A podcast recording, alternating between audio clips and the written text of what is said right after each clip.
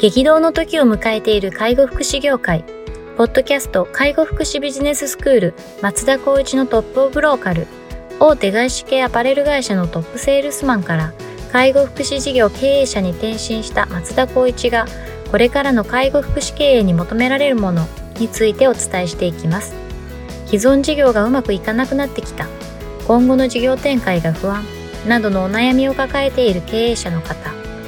異業種から介護福祉業界への参入を考えている経営者の方、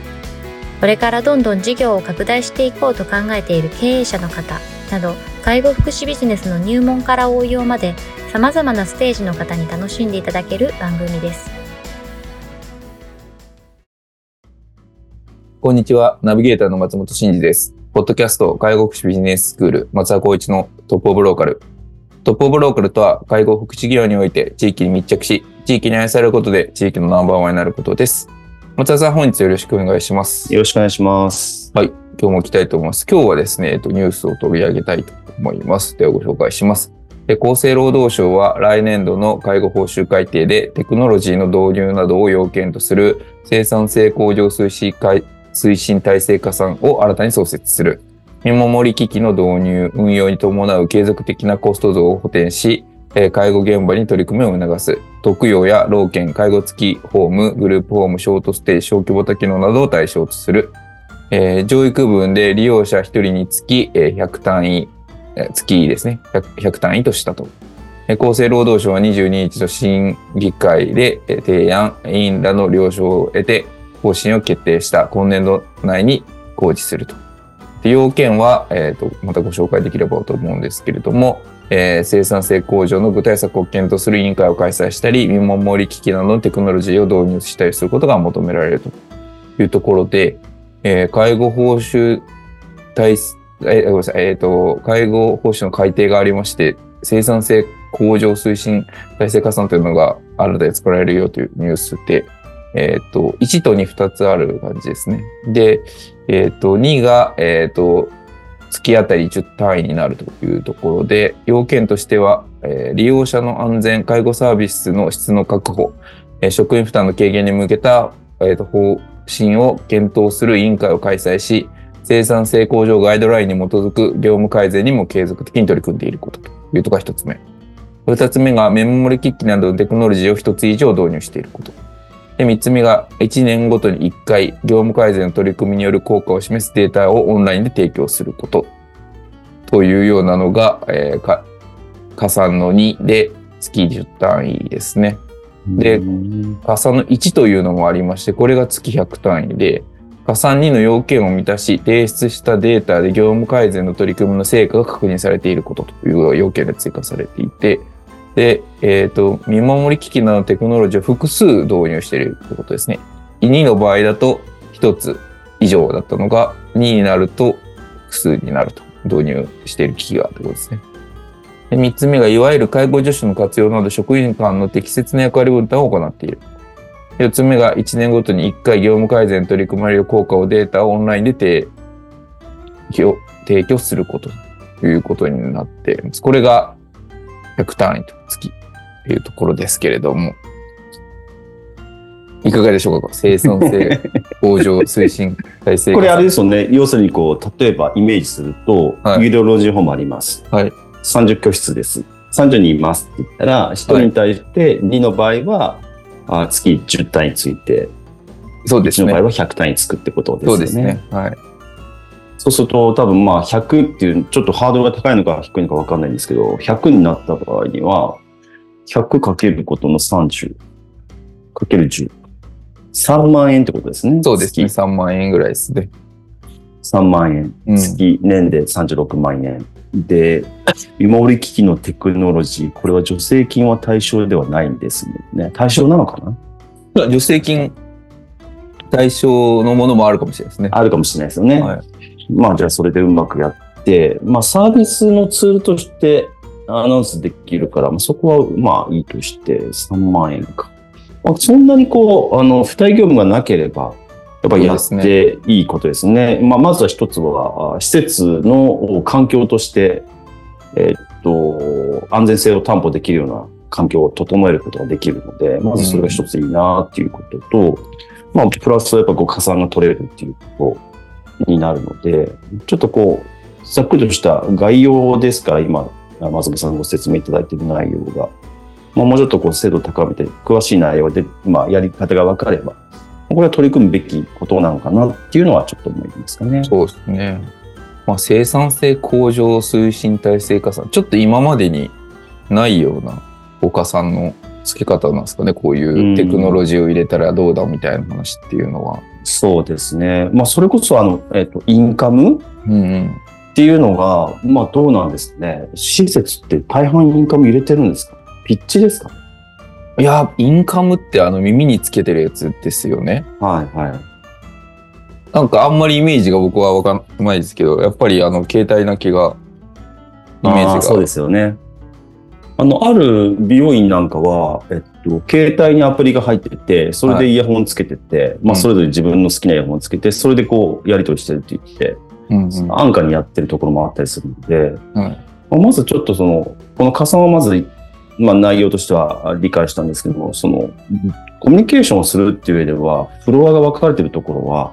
まずそういうのがあってほしいなっていうのは一つありますよね。そうすると事実上の対話ができるか。そうですね。うん。テクノロジーを入れなさいっていうところでいうテクノロジーの定義もちょっと書いてあるんですけど、見守り機器、インカムなどの職員間の連絡調整を迅速化する ICT 機器、介護ソフトやスマートスマホなどの、えー介護記録の作成を効率化する ICT 機器を指すと。で、えー上位の加算1を算定するためにはこの全てを導入する必要があるというところ結構ね、イでニシャルコストですよね、そそうですね。1を算定するには見守り機器入れて、インカムなどの連絡調整用の ITC 入れて、介護スマホや、えーあ介護ソフトやスマホなどで介護記録を作成効率化する ICT 機器を全部入れて、初めてうん。1が算定できると。これイニシャルコストはペイはできないですよね、多分そうペイはでできないですようね。ーんじゃあやっぱり考え方っていうのはさ冒頭でもお話ししたようなところかな。スタッフ、職員の見守りっていう部分の、まあまあ、安全性を担保するっていうところと、まあ、利用者、あ保護者、ご家族への、まあ、そういった安全ツールを導入してるっていう部分でのガイドラインを出すっていうところが、うんうんまあ、これの目的になるのかなと思いますよね。これでもあれですよね。まあもしかしたらもう大手さんとかは見守り機器も入ってるし、うん、もうやってますよね。でもやってるから、基本的にはた算定できますよねっていう話算なのかもしれないですね。そうですよね。今からスタートするっていうところはまあ別として、うんまあ、大体入れてますもんね。ベッドとか、そうですよね。床のところにとか、うん扉のところとか、うん。いろいろあったりすると思うんですけど、そういうのは皆さん入れてると思うし、介護ソフトも入れてるだろうし、は印鑑もまあ、そうまあ皆さんやってるんじゃないかってなったら、多分上位の加算1い。うんうんはいけるんじゃない？あ、でも加算2の要件を満たし、提出したデータで業務改善の取り組みの成果が確認されていること。ってなると、創設、新設された場合、それってまずは、皆さん1は取れない状況なのかな？そうですね1年後とか、業務改善の6ヶ月後とか、3ヶ月後とか、そういったことなのかな？業務改善の取り組みの成果が確認されているっていうのもなかなか難しいですよね。ビフォーアフターがあるから初めて。そうです。見守り機器とか、もうインカムとか、もうソフトとか入れてますって言って、もう実績も十分皆さんあるような気がすると、ここ1って取れますみたいな感じにならないですかね。なりますよね。まあ、うん成果っていうのをどういうふうに定義するかと、まあ、通常に考えたら時間削減とかそういうのがそうですね。分かりやすいですけど、うんうん難しいですよね。そもそも入っているところだったら、うんうん、何をもって成果とするんだっていう比較対象がないと、そうですね。そのなんかこう比較対象とする、まあ最近で言ったら行政上のそのエクセルとかのフォーマットで、ビフォーアフターみたいな数字が出せるようなうん、ものがあると、それを提出するだけでいいんだったら、まあありがたいですけど、そうですね。なんかそれぞれに任せますみたいな。まあそれでもいいのかな。そんなハードル高くないか。そうですね。うん。これはでも今回のこのテクノロジーに使ったこう生産性向上の加算っていうのは、あれなんですね。居宅系はないんですね。あ、一応小規模多機能がありますけど、うんうん。まあ基本的には施設って感じですもんね。そうですね。うん大体基本的には施設ですよね。まあ本来ならデイサービスとか、普通訪問系のサービスでもあってもおかしくないですけどね。あってもおかしくないですけど、まあ、見守り機器が結構ね、見出しに入っちゃってるところでいくと、まあ、見。守りってないよね、みたいな。まあ、言ってもデイサービスあるかもしれないですけど、まあ、見守りってないよねっていうところがまず一つなのかもしれないですね。この介護記録の作成を効率化する ICT 機器はありますもんね、デイでも。ありますね。訪問系でも。うん、うん、うんうん。あとは連絡を調整を迅速化するみたいなのは、まああんまりないのかな。チャットとか、ああいうのはもしかしたらそれに資するものなのかもしれないですけど。そうですね。うんいわゆるグループウェア的なものを入れることグループウェア的なものが。が連絡の効率化になりますもんね。うん。まあ、でも、多分みんな入れてるんじゃないかな。そうですよ。ね。取りに行けそうな気がしますよね。はい。これ、ぜひ許諾系のサービスにもちょっと入れ、やってほしいですよね。やってほしいですね。予託権のところも。見守り機器と言わず、なんか、そうそう。まあ、要するに、こう、生産性向上でマストにしたいから加算つけますよっていう部分は、とてもありがたい取り組みだと思うので、今やってるから、じゃあ加算取ら取ります、みたいな。うんうんうんそれがちょっとハードル高く、ちょっとこう、なんだろう、国が定めたいような方向性があるんだったら、そこにもうちょっとプラスアルファ乗せてくれれば、環境は間違いなく変わってくるとは思うんですけどね。そうですね。こういう、えー生産性向上推進大成加算というのが創設されますというところで今回取り上げましたけれども、こういうやっぱり人手不足に対応するためにこう生産性を上げていくためのこう取り組みを評価するっていうかさんはこれからも増えていきそうな気はしますけれども、そうですねはい。まあ、い一方で、そのさっき言ったように、中小零細の事業所になると、なかなかイニシャルコストも出せないような状況を、もうちょっと違う角度でフォローアップできるような、まあ、直接的にはもちろんあるとは思うんですけども、そういった情報っていうのも、まあ、TOL で出していけたらいいかなと思いますね。はい。ありがとうございます。では本日は以上とさせていただきます。ありがとうございました。ありがとうございました。ポッドキャスト介護福祉ビジネススクール松田光一のトップオブローカル。番組では介護福祉サービスに関するご質問を当番組の専用ウェブサイトより募集しております。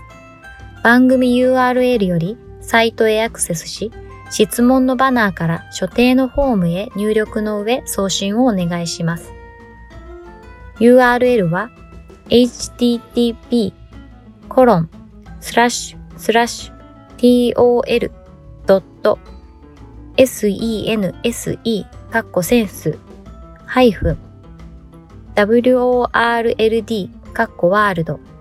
.com かっこコムになります。皆様のご質問をお待ちしております。